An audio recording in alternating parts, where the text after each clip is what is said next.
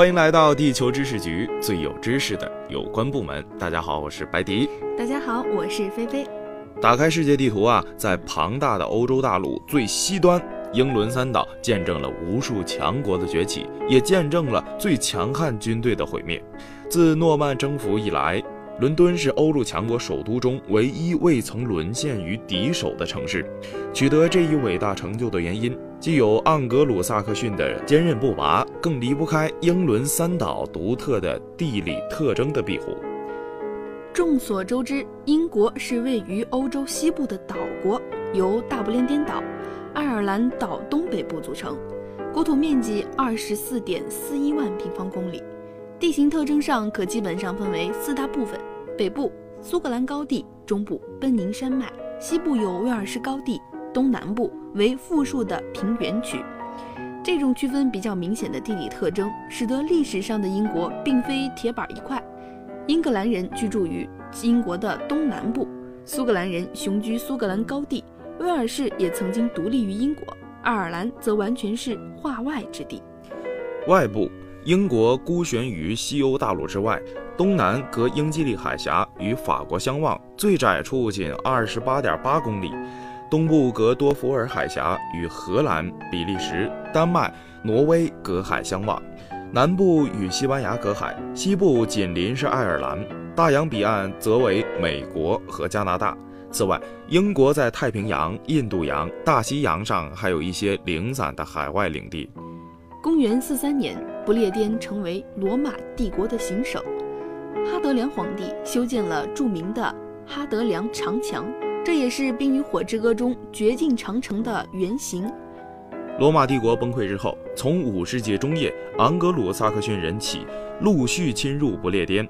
到七世纪初，入侵者啊先后建立了七个强国，史称七国时代，也成为了后来英吉利王国的雏形。一零六六年，诺曼底公爵威廉率兵横跨英吉利海峡，建立了诺曼王朝。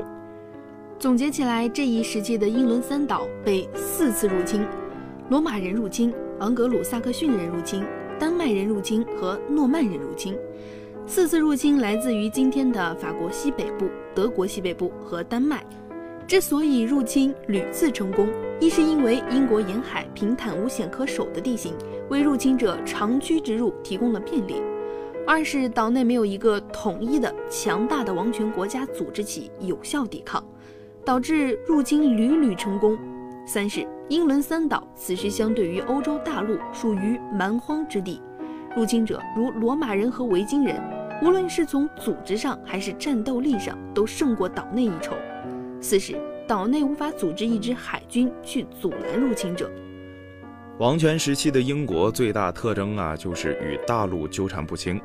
自诺曼王朝一零六六年建立，直到一五五八年丢失加来，英国深陷大陆事务五百多年。英格兰向大陆方向三进三退，在大陆国家与海洋国家之间犹豫徘徊。金芥花王朝的亨利二世时期，除了英格兰本土，王国还拥有诺曼底公爵领艾莉诺带来的嫁妆、阿基坦公国和从父亲继承来的安茹伯爵领。在英吉利海峡两岸都有大片的土地，英格兰成为了横跨英吉利海峡西欧最强大的王国。百年战争中，英国两度占领了大半个法国，但是法国在生死存亡时刻，圣女贞德挺身而出，在奥尔良城下力挫英军。随后，法国开启了总反攻，收复了全部失地，英国彻底失去了法国大陆的全部领土。随着百年战争的结束，统一的法国无论是在面积上、物产上还是人口上，都远远超过了英国。英国已无力与法国进行大的战争。都铎王朝稳定统治之后，此时的欧洲国际形势已经发生了巨大的变化。法国和中欧哈布斯堡帝国相互争霸，英国先是与西班牙联合对抗法国，但是在伊丽莎白时期，与西班牙关系迅速恶化。一五八八年，英国击败了西班牙无敌舰队，初步获得了海上霸权。经历了无数的战争，英国最终确定了自己的地缘战略：一是以海军立国，通过强大的海军保护本土被侵略；二是明智的使用自身的力量，巧妙结盟，避免陷入旷日持久的战争来消耗力量；三则为确立王朝在教权之上的地位，避免内部动荡分裂；四则是大力发展工商业，建立了沿欧洲大陆从波罗的海到地中海的商业航线，对外向北美建立殖民地。这四点造就了一个稳定并且富庶的英国，为称霸打下了坚实的基础。伊丽莎白一世去世以后，英国继续迅速发展。国王和议会经历将近一个世纪的斗争，议会最终胜出，英国成为君主立宪制国家。对外，英国通过三次英荷战争击败了海上马车夫，从此英国北面完全控制了北海。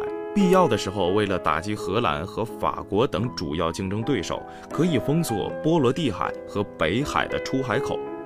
此外，英国通过西班牙王位继承战争，占领了地中海之角直布罗陀要塞，得以遏制地中海通向大西洋的出口。整个欧洲沿海再无海军可以威胁英国，从而保证了英国在欧陆争霸过程中充分发挥离岸平衡手的作用。看着欧陆强国相互厮杀，消耗力量，必要时加入弱势一方，打击强势一方。此间。英国陆续参与了大同盟战争、西班牙王位继承战争、奥地利王位继承战争，频繁参与了欧陆征战，削弱了法国、西班牙等主要的对手。终于，英法爆发正面冲突七年战争，英国及其盟友取胜。历览数次波及整个欧洲范围的战争，英国成为了最大的赢家。一七五八年，英国已有一百五十六艘外洋军舰，而法国只有七十七艘。同时剥夺了法国在密西西比河以东以及加拿大的殖民地，亚洲则把法国挤出了印度。至此，大英帝国已经成型。两大陆上强国中的法国，向南丧失了与西班牙合并的机会，向北吞并荷兰的愿望落空，向意大利扩张完全失败。奥地利两败于普鲁士，丧失了西里西亚。普鲁士在英国的金援帮助下迅速崛起，帮助英国在路上牵制了法国。俄国作为新兴力量，成为了欧洲主要棋手之列。后来，俾斯麦所指出，英国的政策从来就在于欧洲寻找肯用自己身躯维护英国利益的傻瓜。此句话将英国离岸平衡手的作用表达得淋漓尽致。七年战争之后，英国发生了第一次工业革命。英格兰中部丰富的煤带为英国提供了丰富的燃料，英国获得了傲视欧陆群雄的物质基础。尽管拿破仑一世率领他精锐的法兰西军团攻克了欧洲所有强国的都城，但1804年特拉法加海战，英国彻底击败了法国舰队，断送了拿破仑入侵英国、策马伦敦的梦想。随后，英国参与了数次反法同盟。派兵进入西班牙，牵制法军，以一己之力力抗拿破仑的大陆封锁政策。拿破仑最终被整个欧洲联合起来送到了圣赫勒拿岛，法国沦为了二流的强国。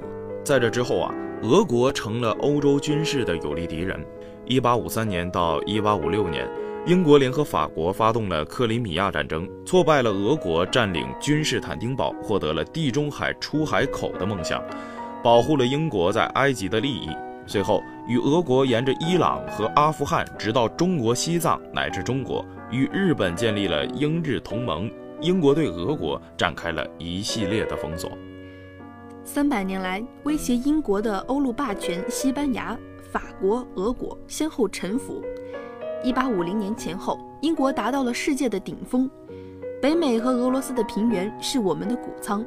芝加哥和奥德萨是我们的矿区，加拿大和北欧半岛为我们种树，澳大利亚为我们牧羊，还有阿根廷为我们养牛。秘鲁送来白银，南非进贡黄金，印度人和中国人为我们种茶。地中海是我们的果园。至于我们的棉花种植园，正在从美国南部向地球一切温暖的地方扩展。大英帝国在维多利亚女王时代初达到鼎盛。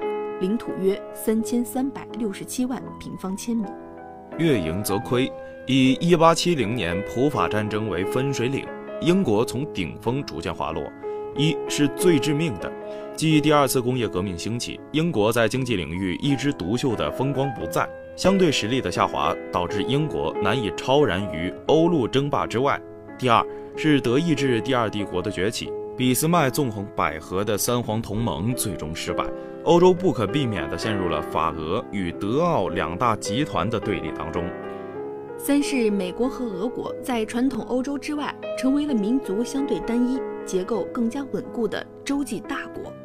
资源上远胜于欧陆这些传统小国，四则是过于庞大的大英帝国与承担的维护全球秩序的稳定的任务，消耗了英国日益薄弱的力量。为了避免明显占有优势的德国独霸欧洲，英国不得不放弃光荣独立，加入法俄协约国集团。一战尽管战胜了德国，但是英国的实力受到了极大的削弱。加拿大、澳大利亚、新西兰等自治领基本上独立。二战，英国英勇地抵抗了希特勒德国，但以一己之力再难以击败德国，最终依靠美国和苏联艰难地战胜了德国。英国首相丘吉尔在回忆录里这样描述自己参加雅尔塔会议时的心情：“我的一边坐着巨大的俄国熊，另一边坐着巨大的北美野牛。”中间坐着的是一头可怜的英国小毛驴。战后，英国丘吉尔抛出了著名的三环外交理论，即英国充当着英帝国与英联邦、英国与美国、英国与欧洲之间的联系纽带。这其实是一种一厢情愿的大国迷思。此外，英国对法国和德国发起的欧洲一体化嗤之以鼻，认为英国作为一个世界大国。不应该将自己的利益捆绑在小小的西欧诸国。英国还一厢情愿地认为与自己同种同族的美国有特殊的关系，但是被无情的现实很快地打脸。苏伊士运河危机当中，美国迫使英法撤军。另一方面，欧共体获得了巨大的成功，英国联合奥地利、丹麦、挪威。葡萄牙、瑞士、瑞典等小国成立的欧洲自由贸易同盟与之相形见绌，以至于英国后来两次申请加入欧共体被戴高乐拒绝，直到1973年才加入了欧共体。不过，英国很快就调整好了心态，甘当美国小弟。在一九八二年的马岛战争中，美国违背了门罗宣言，默许英国击败阿根廷。在海湾战争、伊拉克战争中。英国将自己紧紧地捆绑在美国战车之上，通过美国来发挥自身的影响力。迪斯雷利那句“没有永恒的朋友，也没有永恒的敌人，只有永恒的利益”，不仅成为了英国外交信条，也成为了国际政治界的瑰高。